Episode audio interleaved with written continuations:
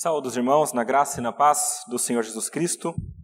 Meus irmãos, é uma grande alegria, como sempre digo, nós podermos nos reunir para glorificarmos a Deus, para bendizê-lo e também para podermos ler a palavra dele, compreender o que ele nos diz e, em compreendendo, pedir para que ele nos ajude a aplicar a sua palavra.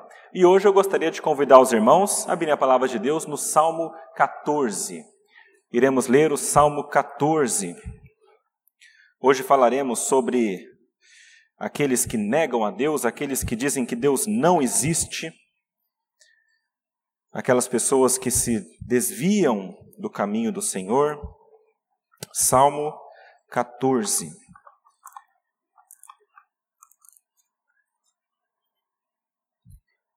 Eu vou ler nessa versão que está projetada, que é a versão que nós temos usado agora, recentemente, é a Nova Almeida atualizada. Diz assim a palavra de Deus: Ao mestre de canto, salmo de Davi. Diz o insensato no seu coração: Não há Deus. São corruptos e praticam abominação. Já não há quem faça o bem.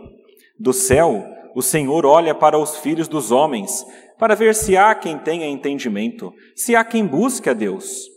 Todos se desviaram e juntamente se corromperam. Não há quem faça o bem, não há nenhum sequer.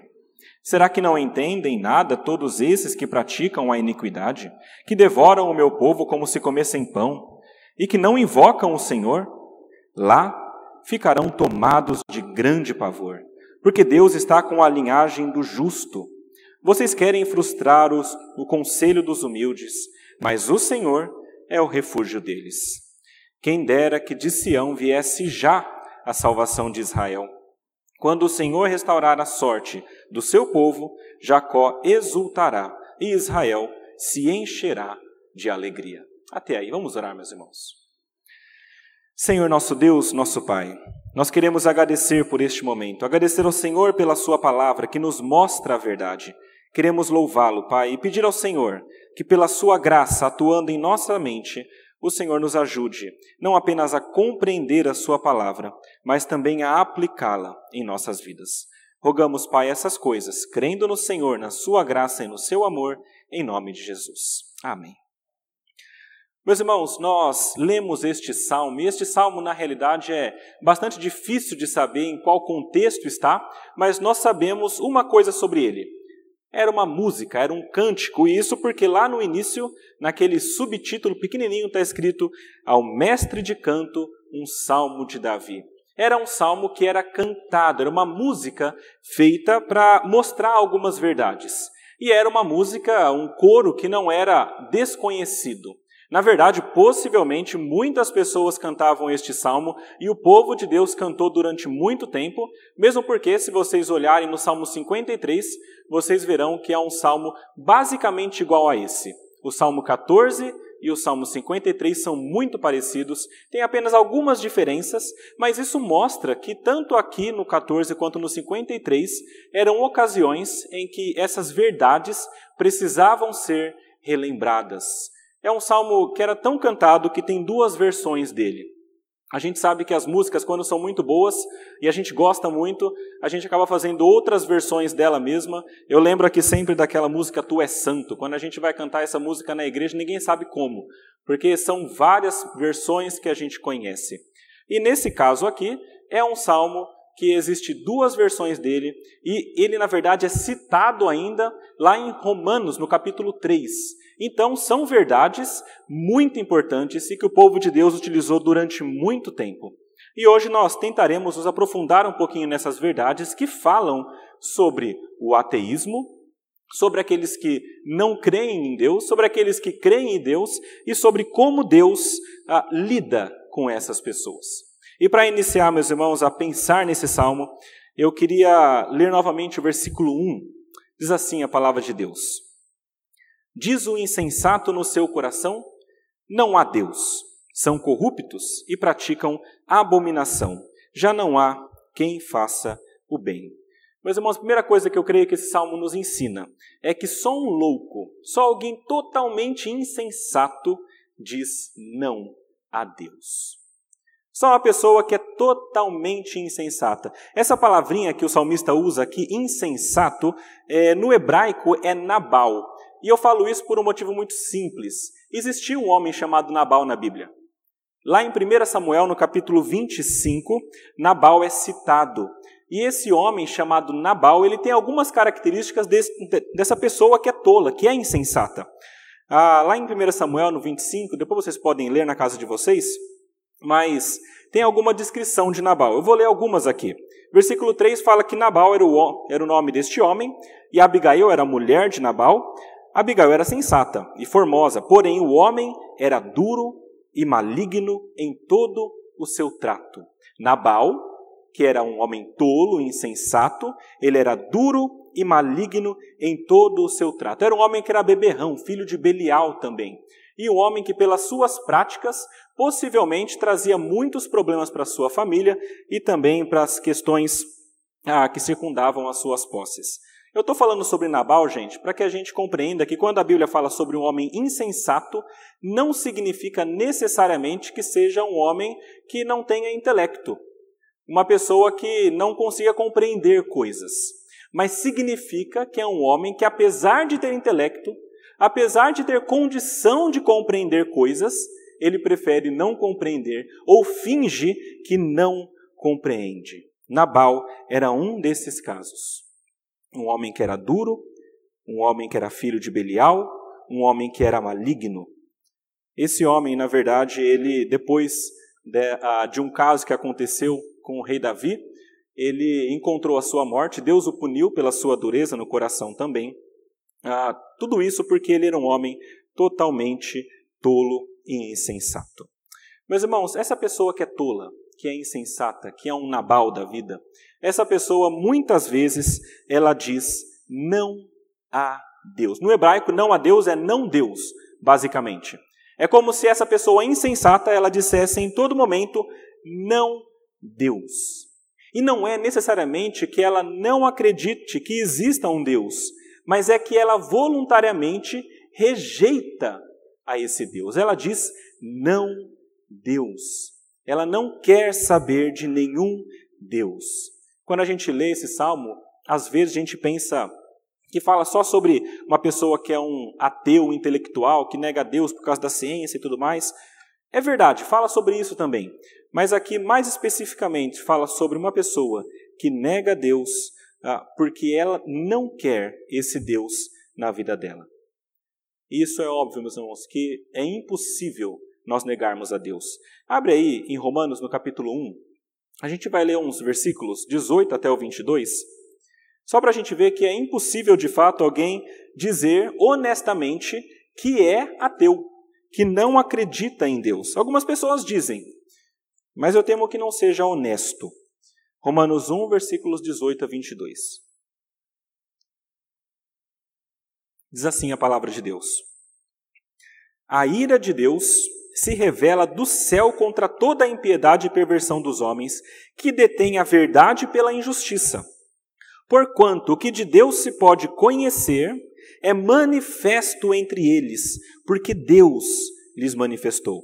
Porque os atributos invisíveis de Deus, assim o seu eterno poder, como também a sua própria divindade, claramente se reconhecem desde o princípio do mundo, sendo percebidos por meio das coisas que foram criadas. Tais homens são, por isso, indesculpáveis. Porquanto, tendo conhecimento de Deus, não glorificaram como Deus, nem lhe deram graças, antes se tornaram nulos em seus próprios raciocínios, obscurecendo-se-lhes o coração insensato, inculcando-se por sábios, tornaram-se loucos. Meus irmãos, o louco da Bíblia é um insensato. É aquele homem que sabe que Deus existe, porque é impossível não saber, mas ele ainda assim nega. Meus irmãos, todos nós sabemos que Deus existe pela criação dele. Nós lemos um texto aqui, Salmo 19, que fala sobre isso. Os céus proclamam a glória de Deus. Quem olha para o céu sabe existe algo maior e mais poderoso e é Deus. Ele quem criou todas as coisas. E quanto mais a pessoa estuda e se aprofunda na compreensão da natureza, mais ela percebe que Deus existe. Eu tenho uma citação, duas bem interessantes aqui. Uma é daquele homem chamado Louis Pasteur, que ele é, ele foi um grande cientista, e ele diz: "Quanto mais eu estudo a natureza, mais me maravilho com a obra do Criador." Um cientista, um dos mais respeitados que já existiu. Por causa dele existe aquele leite pasteurizado. De tão importante que ele foi. Isaac Newton também foi. Isaac Newton falou o seguinte: a maravilhosa disposição e harmonia do universo só pode ter tido origem segundo o plano de um ser que tudo sabe e tudo pode. Isto fica sendo a minha última e mais elevada descoberta. Isaac Newton, dizendo que a maior, a sua mais elevada e última descoberta é que existe um Deus por trás de tudo, que orquestrou todas as coisas e é o Criador de tudo. Meus irmãos, o conhecimento de Deus está escancarado estampado na criação, assinado com a assinatura de Deus. Se alguém nega a Deus, não é por falta de evidência, é por pura rebeldia. Não é porque não foi convencido, mas é porque ele não quer este Deus. Em última instância, porque o seu coração está endurecido pelo engano do pecado. Eu tenho um exemplo negativo também de cientistas. Esse é chamado Richard Dawkins. Talvez vocês o conheçam como um daqueles grandes ah, batalhadores pelo ateísmo. E ele disse o seguinte: o criacionismo, que é a ideia de que Deus criou todas as coisas, é um insulto ao intelecto. Então qualquer cientista vai querer lutar contra isso. A gente já viu que é mentira porque citamos dois aqui, maiores do que ele, que disseram que Deus de fato existe. Mas é interessante porque ele mesmo mostra para a gente que a negação de Deus é algo do coração que rejeita Deus, e não por não entender que ele pode existir. Eu vou, vou ler mais uma citação dele. Olha o que ele disse, esse homem cientista ateísta. Ele disse: É possível que em algum tempo anterior, em algum lugar no universo, ele foi perguntado sobre a origem da vida. Olha o que ele está dizendo. Uma civilização tenha evoluído por provavelmente algum tipo de meio darwiniano a um nível muito alto de tecnologia e desenhado uma forma de vida que eles implantaram, talvez, nesse planeta. Essa é uma possibilidade. Ou seja, ele olha para a natureza, ele olha para as coisas, ele entende que é possível que haja uma vida inteligente por trás que tenha desenhado, mas para ele não pode ser Deus. Então ele prefere alienígenas. Ele diz que alienígenas, talvez uma civilização de fora do planeta Terra, tenha evoluído tanto e desenhado uma vida que é a nossa aqui. Meus irmãos, isso tudo mostra que, na realidade, quando alguém nega Deus, é porque tem um coração que não quer a esse Deus. É por isso que é loucura dizer que não há Deus. É uma rebeldia dizer que não há Deus. E, e dizer que não há Deus está intimamente, meus irmãos, ligado ao pecado. Eu falei aqui de algum de um ateísta que é, que é um ateísta filosófico, teórico, né? Mas nós podemos ser ateus na prática. Não necessariamente professando que somos ateus, mas agindo como se fôssemos ateus, porque isso está totalmente ligado ao pecado. O texto fala que são corruptos e praticam abominação. E Nabal é um bom exemplo disso, um homem que era corrupto também, praticava abominações. E o fato é que o pecado está intimamente ligado com aquela pessoa que nega a existir Deus. Isso, meus irmãos, fica muito claro quando a gente lê João. Abram a palavra de vocês aí em João, no capítulo 3. Tem um texto que eu acho muito interessante que mostra como que o homem, conscientemente, consistentemente, é, é, nega a existência de Deus ou a atuação de Deus na vida. João 3, versículos 19 e 20. É um texto que fala sobre Jesus como a luz do mundo. Então, em João 3, versículos 19 e 20, João escreve o seguinte: O julgamento é este: que a luz veio ao mundo, e os homens amaram mais as trevas do que a luz, porque as suas obras eram más. Pois todo aquele que pratica o mal aborrece a luz e não se achega para a luz, a fim de não serem arguidas as suas obras. Ou seja, quem nega Deus, quem nega a luz, nega porque não quer que as suas obras malignas sejam demonstradas. A luz, que é Jesus, que vem de Deus, demonstra como nós somos maus no íntimo do nosso ser e nas nossas ações. É por isso que muita gente nega a Deus. Eles negam a Deus porque é impossível você viver no pecado e não negar a Deus. É impossível você viver pecando e de alguma maneira você não abstrair que Deus existe. Você precisa fazer isso para conseguir continuar pecando.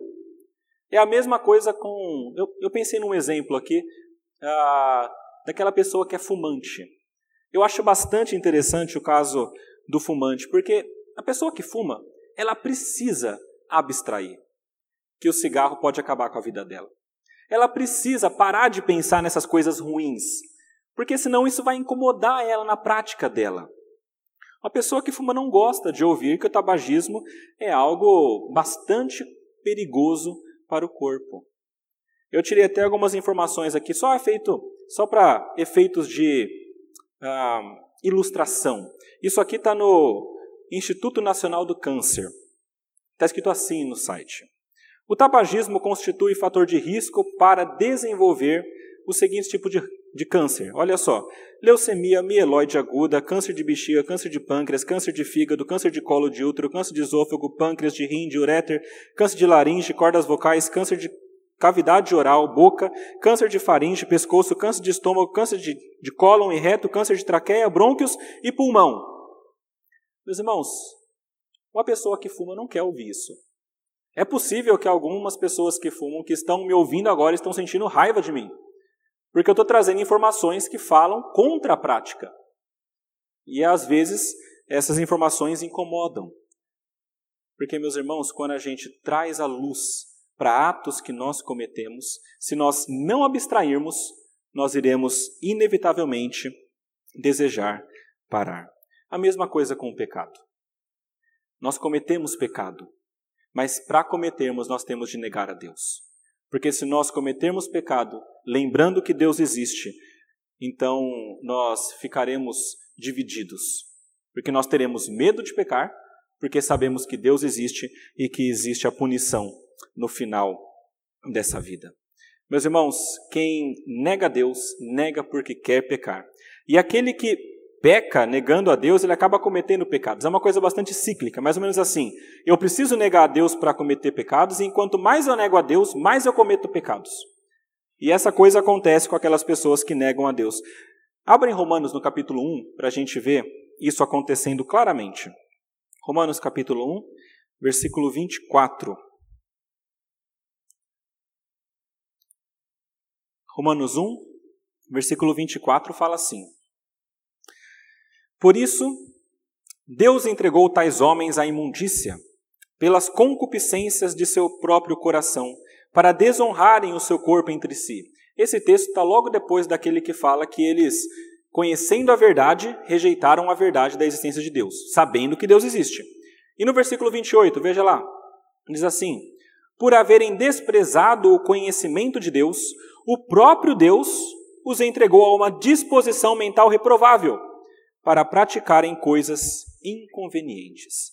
E se você continuar lendo, ainda tem mais um monte de coisa que ele fala sobre essas pessoas que negam a existência de Deus, ou negam adorar a este Deus verdadeiro. Meus irmãos, aquelas pessoas que negam a Deus, negam para cometer pecados, mesmo que seja inconscientemente, às vezes nem percebem que é isso. Às vezes é uma coisa que é difícil de perceber, mas é a realidade. Nós negamos porque nós não suportamos a luz mostrando a nossa vida pecaminosa diante de Deus. Esses são ateus, meus irmãos, intelectuais e práticos. Podem negar com a boca, intelectual, ou ele pode negar com os atos, que é aquele ateu na prática. É por isso que o salmista diz: já não há quem faça o bem. É bem interessante isso aqui, meus irmãos, porque no início o salmista fala o seguinte: o insensato no seu coração diz que não há Deus. E agora o salmista fala que o que não há, na verdade a palavra é a mesma, não há, é aquele que faz o bem. Então Deus existe, Ele está lá. Mas o que não existe é uma pessoa que faça o que é correto. Porque essa pessoa então reconheceria a existência de Deus. Meus irmãos, o louco diz não, Deus, por pura rebeldia. E a pergunta para você agora, que está aqui, que também está na sua casa: será que você tem vivido assim? Será que você, em algum momento da sua vida, tem negado a Deus? Seja por qualquer motivo que for. Nunca é tarde, meus irmãos, para nós mudarmos enquanto temos vida. A palavra diz para buscarmos ao Senhor enquanto nós podemos achá-lo. Busque ao Senhor, pare de negar a Deus. Quanto mais você negar, mais você se afunda no pecado, mais difícil é de você retornar e ser encontrado novamente para a vida eterna. Primeira coisa, então, meus irmãos, somente um louco nega a Deus. A segunda coisa que o texto nos ensina é que o sábio, pelo contrário, diferente do insensato, ele diz corandeu. Corandeu é uma, uma palavra latim, em latim que diz diante da face de Deus. Então é como se o insensato negasse Deus, mas o sábio diz: não, Deus está aqui e eu quero viver diante da face dele. Versículo 2, veja o que diz ali. Do céu o Senhor olha para os filhos dos homens, para ver se há quem tenha entendimento, se há quem busque a Deus. Meus irmãos, já ouviram aquela expressão de gênio e de louco? Todo mundo tem um pouco? Eu queria tirar a parte do gênio, pensar só no louco. De louco, todo mundo tem um pouco. Por que, que eu estou falando isso, meus irmãos? A verdade é que não só esses homens, no extremo da loucura e da insensatez, negam a Deus, mas é que cada um de nós, em algum momento da vida, também negamos a Deus. Por isso que cada um de nós, em algum momento da vida, também nos comportamos como o louco. A palavra diz que o Senhor Yahvé olha do céu, ele se inclina para ver. Nós lemos isso no Salmo 113 aqui, é, é, quando Deus se inclina para ver o que acontece na terra. E os filhos dos homens, ele começa a observar essas pessoas, que é uma expressão para se dirigir à população humana como um todo, no genérico, não apenas um grupo, mas o filho do homem, todos estes filhos de Adão. Ah, e ele olha para lá para ver se existe alguém que entenda. Deus então está no seu trono, ele olha para baixo, vendo que o homem diz que não há Deus, e ele procura para ver se existe alguém que entenda. Alguém que entenda é, algo, é o oposto do insensato. O insensato no hebraico é o Nabal, agora esse aqui é o Sacal. Sacal é aquela pessoa que é sábia, que é prudente. Ele está olhando na terra para ver se existe alguém que é prudente. Ele chega a uma conclusão que, na verdade, não existe mas o sábio, aquele que entende, é aquela pessoa que busca a Deus. É interessante porque o versículo que a gente leu, isso fica bem claro em um paralelo. Diz assim: para ver se há quem tenha entendimento, e aí logo em, em seguida, se há quem busque a Deus. Ou seja, aquela pessoa que tem entendimento, o sábio, é aquela pessoa que busca a Deus diferentemente do insensato. E a palavra de Deus deixa isso muito claro. Não só que o sábio busca a Deus, mas que o sábio teme a Deus.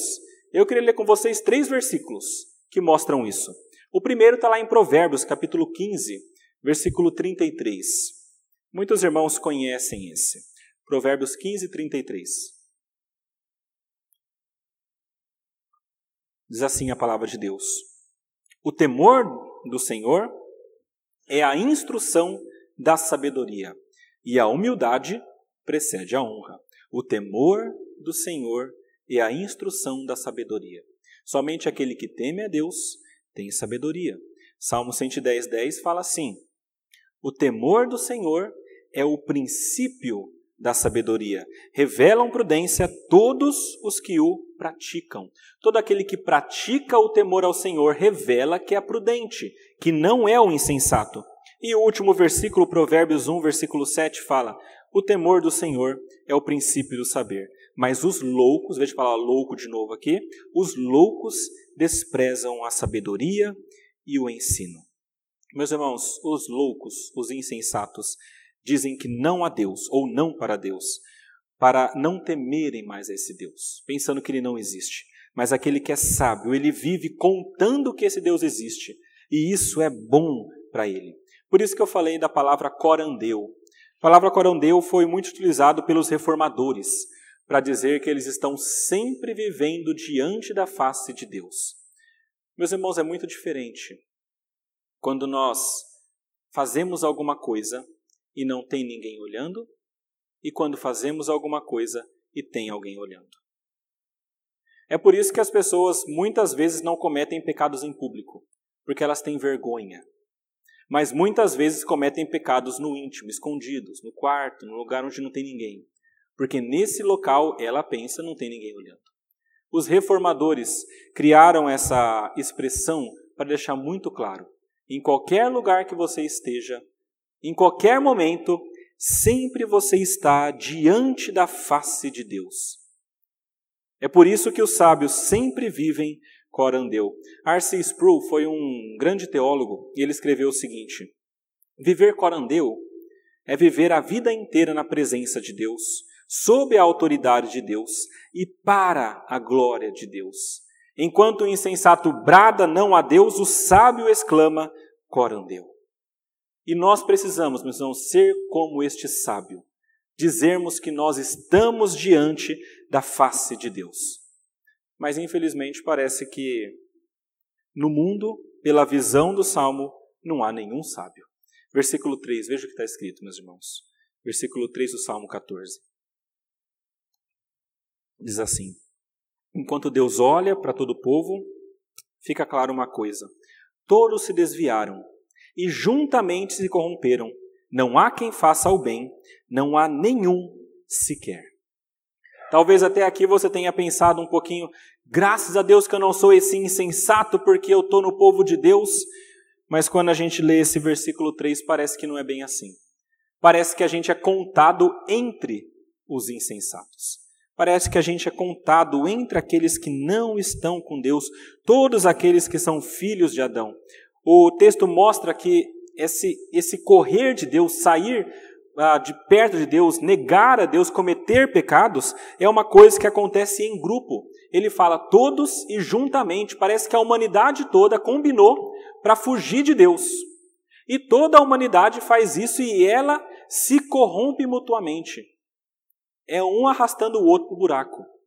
É por isso que a gente diz que o mundo é uma das maneiras como o mal atrai a gente. Porque o mundo é a, é a união de pessoas que caminha para o mal e que a si mesma é, se destrói, que a si mesma leva, se leva para o buraco. Meus irmãos, essa, se vocês não perceberam, é uma figura muito clara da depravação total do homem. Nós cremos que todos pecaram e todos carecem da glória de Deus. Isso fica muito claro quando nós lemos Romanos, capítulo 3, onde Paulo deixa claro e usa esse texto. Abra Romanos, capítulo 3, no versículo 9 até 18. Só para vocês terem em mãos em que momento também Paulo utiliza esse mesmo salmo para mostrar uma verdade para nós. Romanos 9, versículo 18. Paulo, aqui no texto de Romanos, está tentando explicar para os judeus e para os gentios que não tem diferença entre eles. Talvez os judeus não compreendessem isso muito bem, porque vieram desde sempre Abraão, Isaac e Jacó, filho de Abraão, então achavam que eram salvos e melhores, e então Paulo está mostrando, não, na verdade vocês são iguais. Tanto vocês judeus quanto vocês gentios, os dois grupos são pecadores. Versículo 9 do capítulo 3 de Romanos fala assim: Que se conclui? Temos nós qualquer vantagem, falando dos judeus? Não, de forma nenhuma, pois já temos demonstrado que todos, tanto judeus como gregos, estão debaixo do pecado. Como está escrito, olha, olha o Salmo 14 aí: Não há justo nenhum sequer, não há quem entenda, não há quem busque a Deus, todos se extraviaram, a uma se fizeram inúteis. Não há quem faça o bem, não há nenhum sequer. E aí ele ainda coloca outros, outros dizeres. A garganta deles é sepulcro, é sepulcro aberto, com a língua urdem engano, veneno de víbora está nos seus lábios, a boca eles têm cheia de maldição e de amargura, são os seus pés velozes para derramar sangue, nos seus caminhos há destruição e miséria, desconhece, desconheceram o caminho da paz, e não há temor, veja, não há temor de Deus diante de seus olhos. Meus irmãos, todos são pecadores, porque não há temor de Deus diante dos seus olhos. Pense, por exemplo, em Sodoma e Gomorra. Meus irmãos, antes de Deus destruir Sodoma e Gomorra, Abraão fez um apelo para Deus. Ele diz: Deus, por favor, se tiver 50 pessoas que sejam justas lá, o Senhor não pode não destruir a cidade? Deus fala, é claro, não destrua se tiver 50. E se tiver 40? Pode.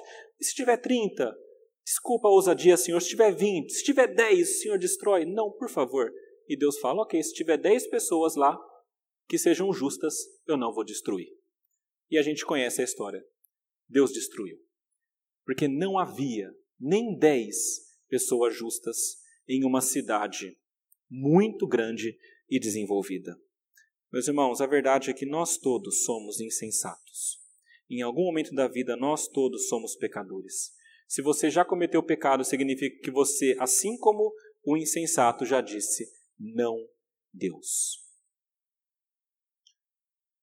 Meus irmãos, esse ponto aqui é seríssimo. Porque significa que ninguém escapa de ser uma pessoa que nega a Deus. E nós fazemos isso e nós nos enganamos. Nós somos os reis do, do auto-engano. A gente consegue é, traçar maneiras de enganar o nosso próprio coração para a gente achar que a gente não está pecando.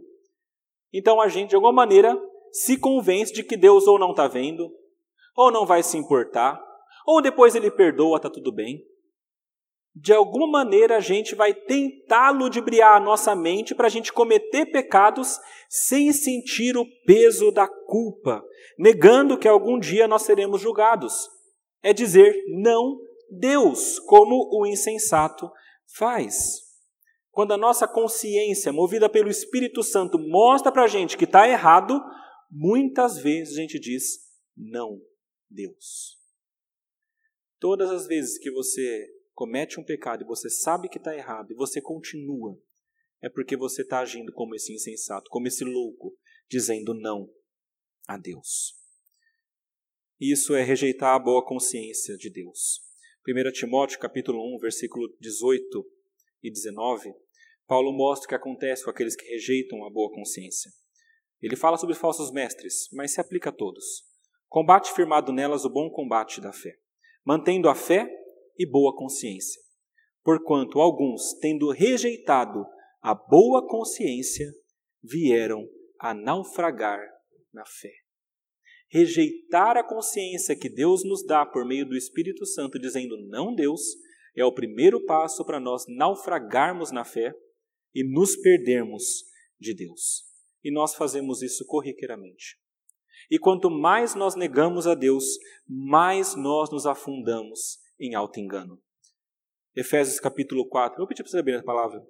Efésios 4, 17. Eu peço para abrir porque esse daqui é um outro texto que é muito importante vocês terem acesso. Efésios 4, versículo 17 até 19.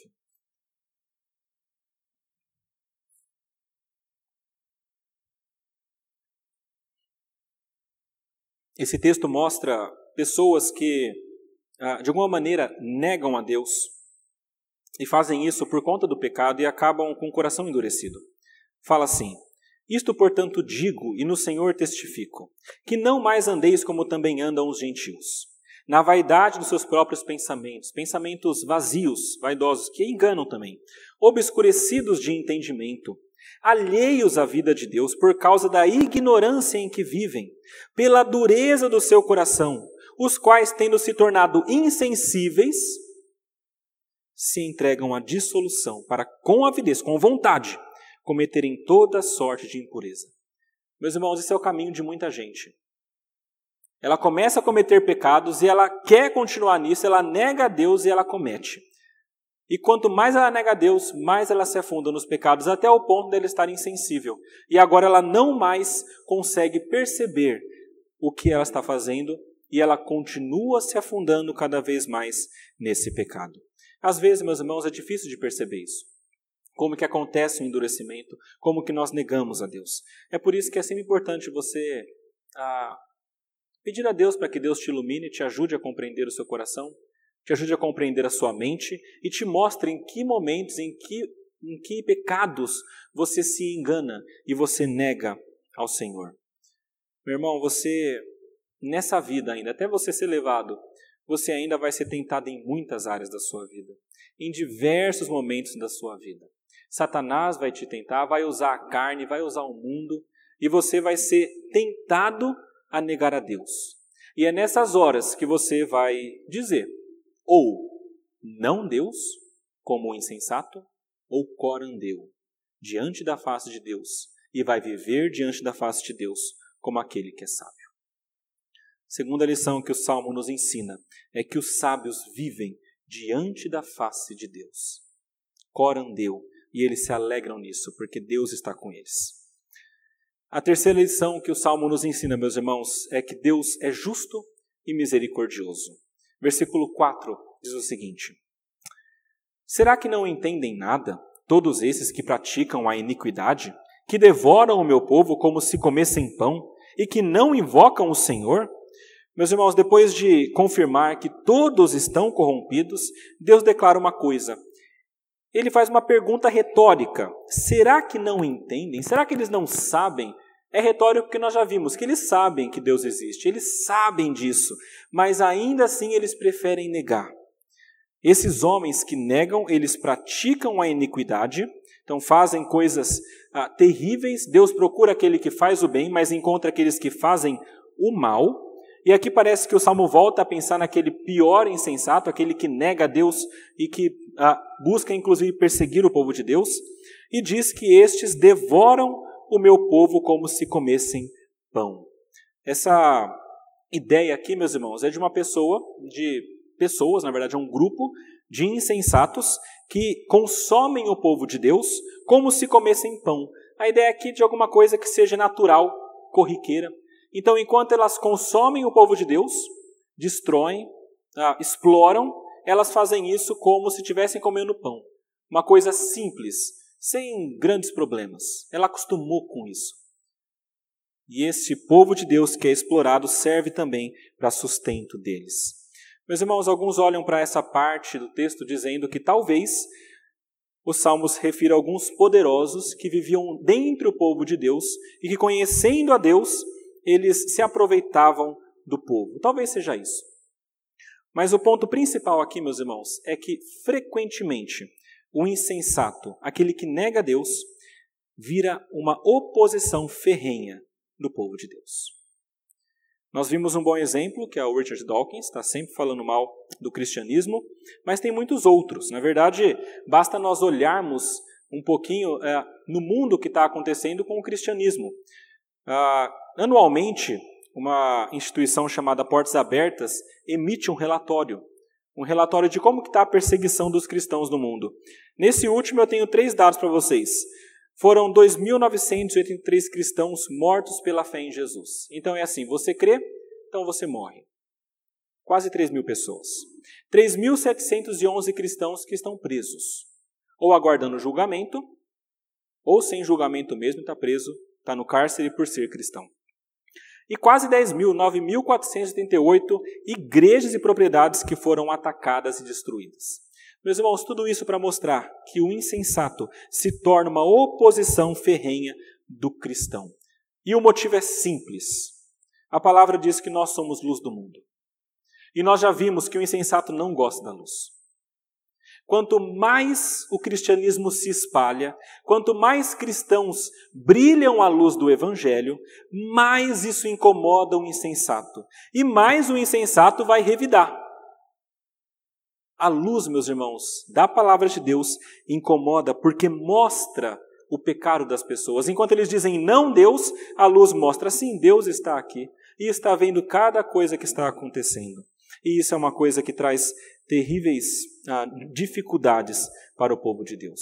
E o texto continua dizendo que eles não invocam a Yahvé. A conclusão, meus irmãos, do versículo 4 é muito clara. Essas pessoas não são de Deus, não buscam a Deus e não invocam a Deus. E fica mais claro ainda no versículo 6, veja lá o que está escrito. Vocês querem frustrar o conselho dos humildes, mas o Senhor é refúgio deles. Essa palavrinha aí, frustrar, ela pode também ser traduzida como ah, envergonhar ou até fazer gozação. tirar uma, uh, fazer uma brincadeira com o conselho dos pobres. E na verdade, conselho também pode significar plano. E essa palavrinha mas pode significar pois. Eu estou significando as palavras, vocês entenderam o que eu quero dizer. Ou seja, esse versículo pode ser traduzido mais ou menos assim: Vocês querem zombar do plano dos humildes, pois Deus e a Vé é o refúgio deles. É mais ou menos assim. Muitas vezes, nós, que somos cristãos, declaramos e confiamos que Deus é o nosso refúgio. E o insensato muitas vezes usa isso para zombar do que nós estamos dizendo. Ou seja, você, pobre desse jeito, vivendo a vida desse jeito, diz que ainda confia em Deus? Você diz que você tem refúgio em Deus e que espera uma coisa boa e você está passando por situações tão difíceis? O ímpio, meus irmãos, o insensato que persegue o povo de Deus, zomba os humildes que confiam em Deus como seu refúgio.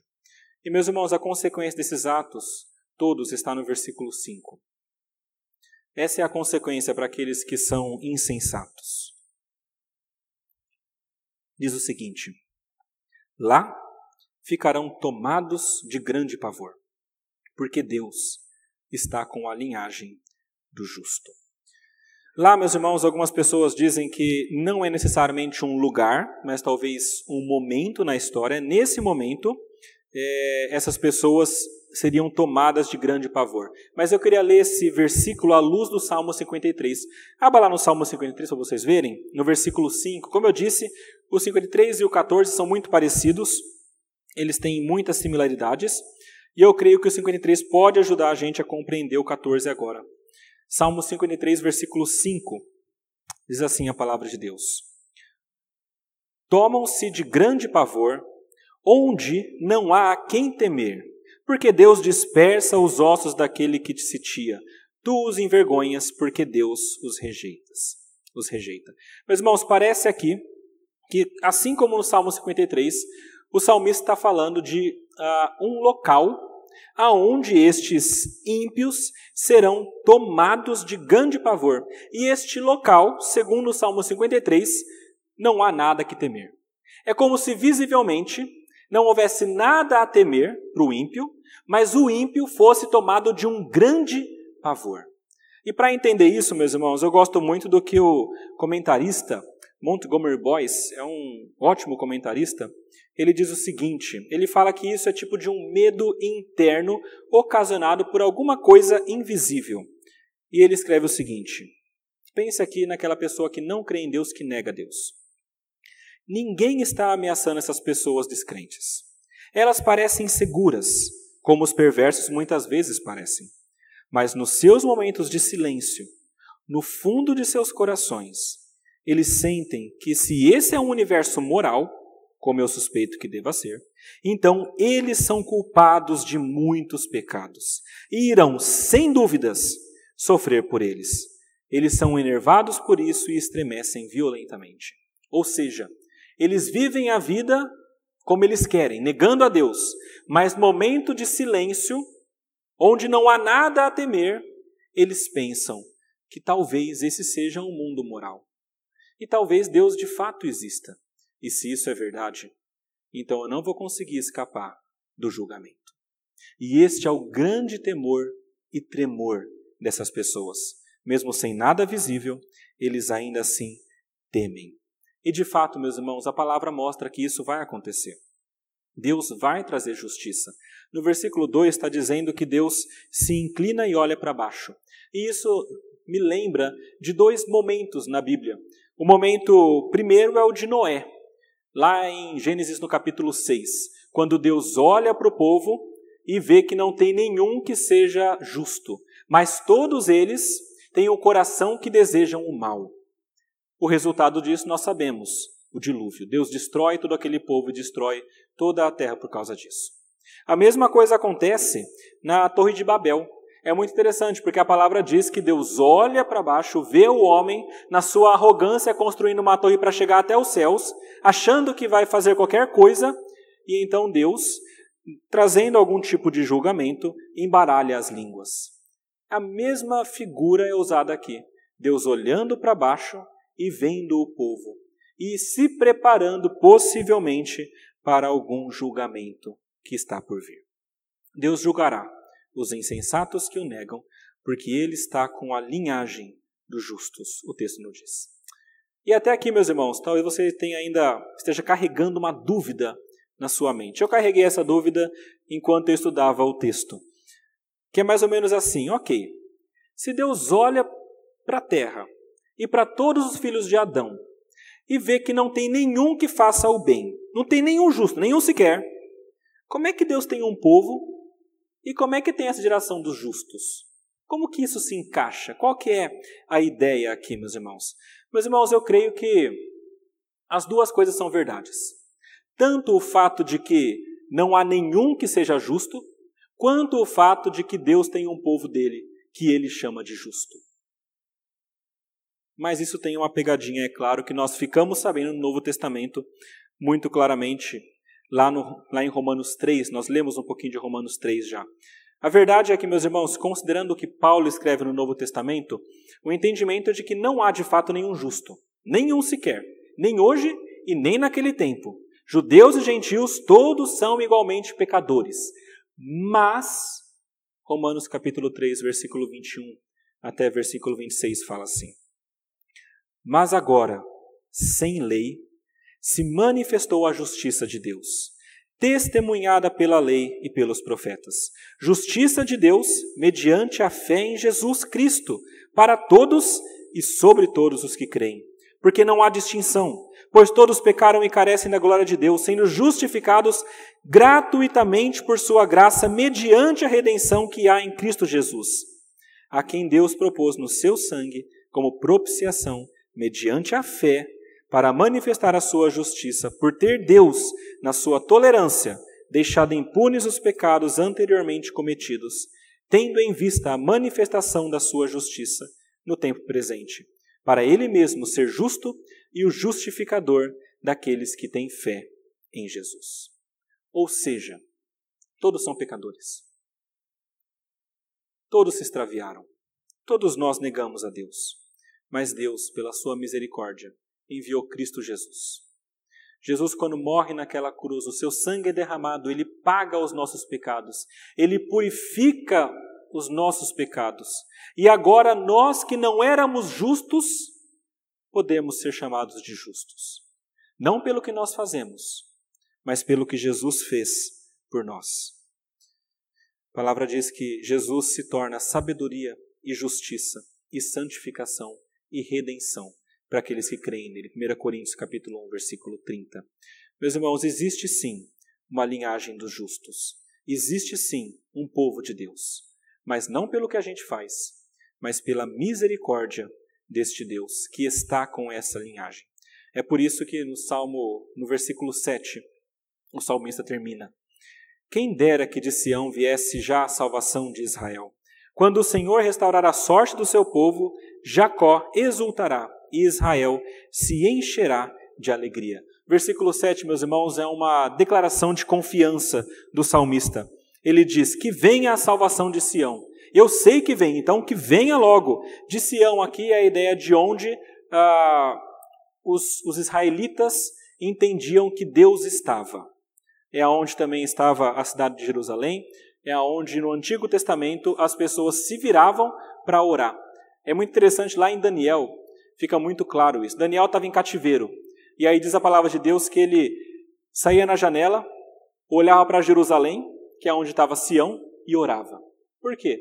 Porque ele entendia que é de Sião que vem, ao, vem o auxílio, que vem a ajuda. Também o Salmo 121, a gente conhece. Elevo meus olhos para o monte e me pergunto, de onde que me vem o socorro? O socorro vem do Senhor que fez os céus e a terra. Mas eu olho para o monte. O monte Sião é um lugar utilizado para demonstrar a presença de Deus.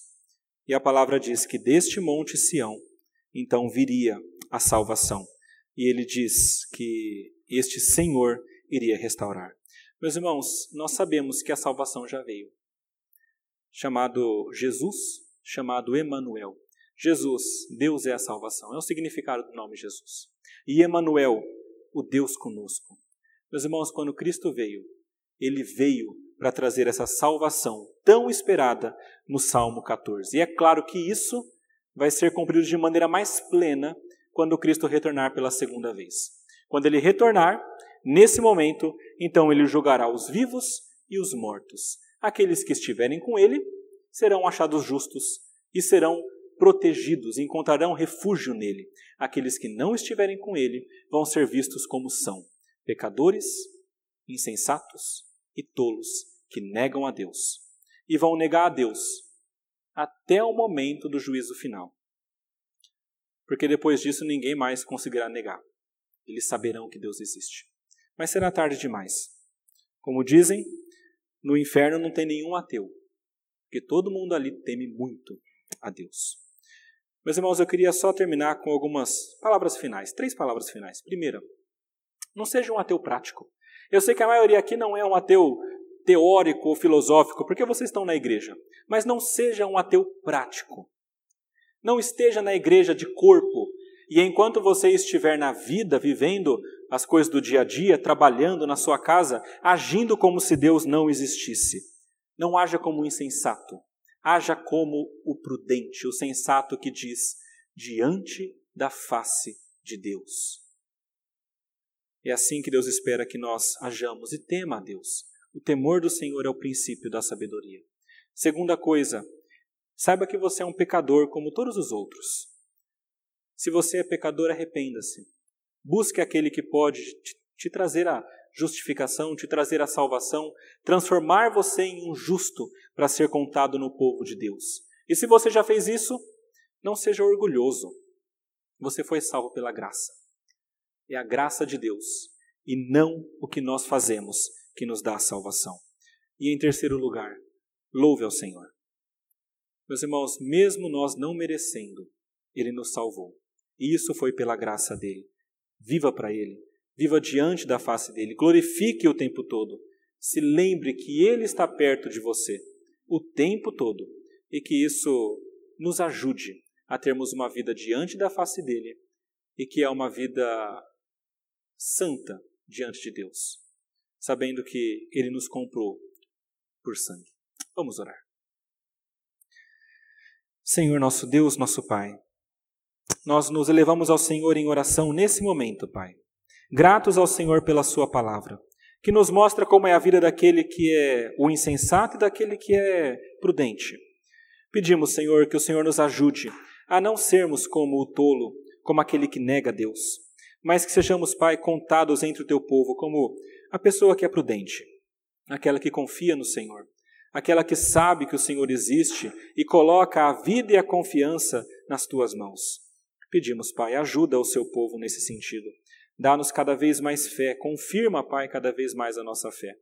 E rogamos, Pai, especialmente por aqueles que ainda não compreenderam isso.